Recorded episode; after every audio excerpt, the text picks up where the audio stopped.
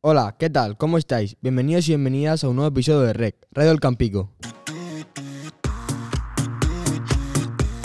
En el programa de hoy vamos a hablar de dos variedades tradicionales de interés agrario propias de nuestra comunidad, que se encuentran dentro del proyecto Vuelta a las variedades tradicionales valencianas mediante la divulgación y el consumo. Más concretamente, hoy hablaremos del tomate blanco valenciano y del tomate rosa de Altea. Para ello, contamos con don Carlos Moreno, profesor de formación profesional en los ciclos agrarios aquí en nuestro centro, en la EFA El Campico, donde intenta transmitir a nuestras familias y alumnos el proyecto que estamos tratando. Buenos días, don Carlos. ¿Qué tal? Buenos días, chicos. La verdad que muy bien y, y agradecido por esta invitación a vuestro programa. Este episodio está dedicado al programa Vuelta a las variedades tradicionales valencianas. ¿Podrías resumirnos brevemente en qué consiste? Por supuesto, por supuesto. Aquí estamos para explicar que es- mediante este proyecto pues podemos disponer de semillas tradicionales que se han recuperado gracias al trabajo en, en equipo de muchas personas de nuestra comunidad. El fin que persigue este proyecto eh, consiste en divulgar y consumir cada vez más este tipo de variedades de nuestra tierra. Por ello, yo como, por ejemplo, a modo particular, os comento que tengo un pequeño huerto donde intento cultivar de vez en cuando alguna de estas especies tradicionales y por supuesto que, que lo voy a intentar siempre transmitir a, a nuestros alumnos del centro realizando pues diversidad de prácticas formativas. ¿Y qué suele cultivar en el huerto? Pues veréis, eh, fundamentalmente siempre cultivo especies de las dos temporadas, eh, tanto en otoño-invierno como, como también la temporada de primavera-verano. En esta temporada otoño-invierno, por ejemplo, eh, tengo ahora mismo cultivado lechugas, habas, puerros, podríamos decir zanahorias, brócoli, etcétera. Y en el caso de la temporada de primavera-verano, pues siempre me gusta cultivar pimientos, calabacines, melón y, por supuesto, tomates. Concretamente, el tomate blanco valenciano me gusta mucho y el, y el rosa de Altea que mencionabais anteriormente. ¿Y por qué elegiste estas variedades de tomate en tu huerto? ¿Tienen algo en especial? Pues la verdad que porque realmente el tomate es el fruto que más consumimos en, en la temporada de primavera-verano y lo utilizamos sobre todo a la hora de cocinar en, en todo tipo de platos y ensaladas fundamentalmente. También decir que hablamos de algo no olvidemos que es bueno, que es sano y, y es local. Y creo que es súper importante apoyar el, el cultivo de estas variedades, que son de nuestra tierra y por supuesto son muy saludables. Pues sí, la verdad, tiene toda la razón. ¿Y qué podría contarnos sobre el tomate valenciano blanco? Pues veréis, chicos, eh, comentaros que este tipo de tomate a él también le llamamos bombo y procede de los pueblos que tenemos alrededor de la Ribera Baja, la Ribera Alta y de la Huerta. Eh, a veces nos confunde, pero lo diferenciamos del tomate valenciano masclet porque los frutos de este tomate son más gorditos y, y tienen menos punta. Es un fruto que sus características principales que es muy carnoso, tiene poca pulpa y también poquitas semillas, pero como he comentado, eh, destaca por su carnosidad, eh, también la acidez es bajita y, y tiene un sabor bastante, bastante equilibrado. Y respecto a la variedad de tomate rosa de Altea, ¿qué puedes contarnos? Bien, pues este, este tomate procede, como, como has comentado, del municipio de Altea llama mucho la atención por su gran tamaño. eh, tiene un tono así más o menos rosáceo y su piel es fina. Al comérselo, la verdad que se deshace en la boca y es, peculiar porque tiene, tiene una forma que, que muy irregular. La verdad que comentar que ningún tomate se parece uno de otro, estando todos en la misma mata. Igual que el tomate blanco valenciano, este también es carnoso, las características son similares. Es una acidez suave, más o menos, y sabor equilibrado. Estas dos vari- variedades también quiero comentaros que se pueden cultivar al aire libre y que es el caso que yo suelo realizar y, y también en invernadero. Y tienen un aspecto con un, un poco agrietado.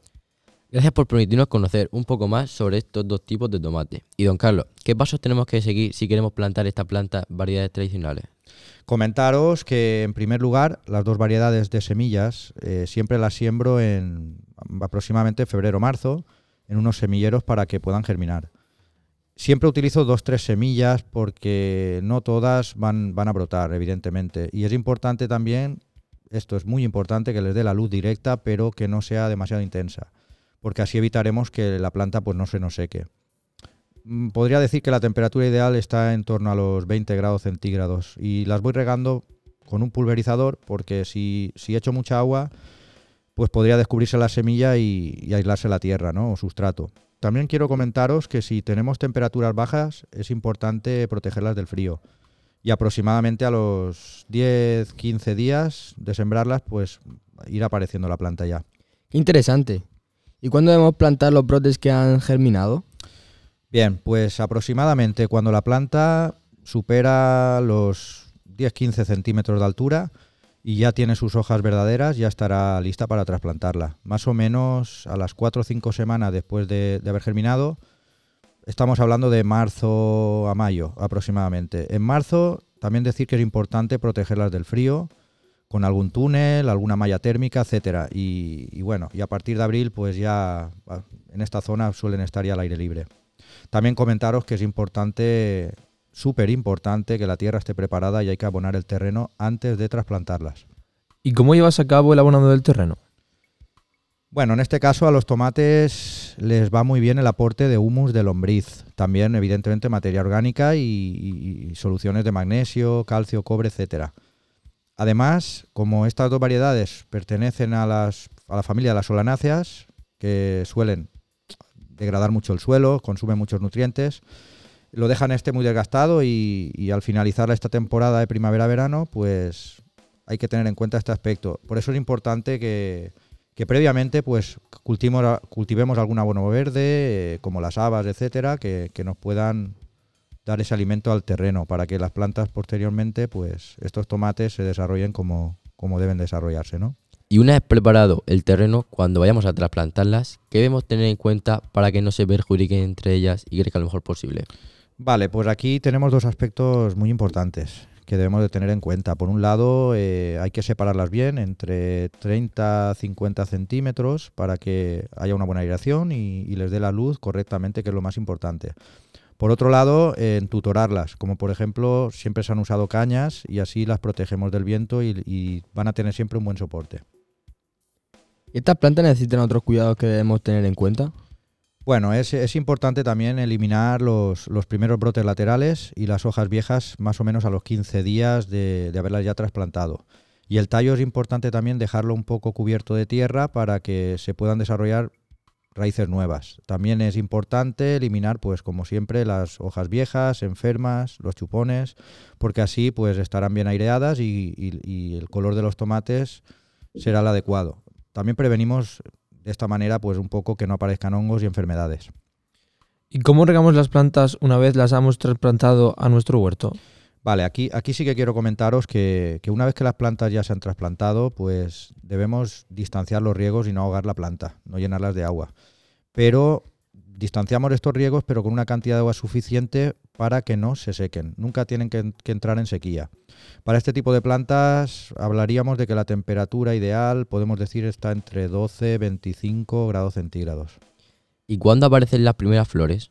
Más o menos a los dos meses y medio de su germinación, pero no. También comentar que no todas las flores van a dar frutos, ya que cuando les falta potasio y agua, pues les afecta evidentemente a su desarrollo.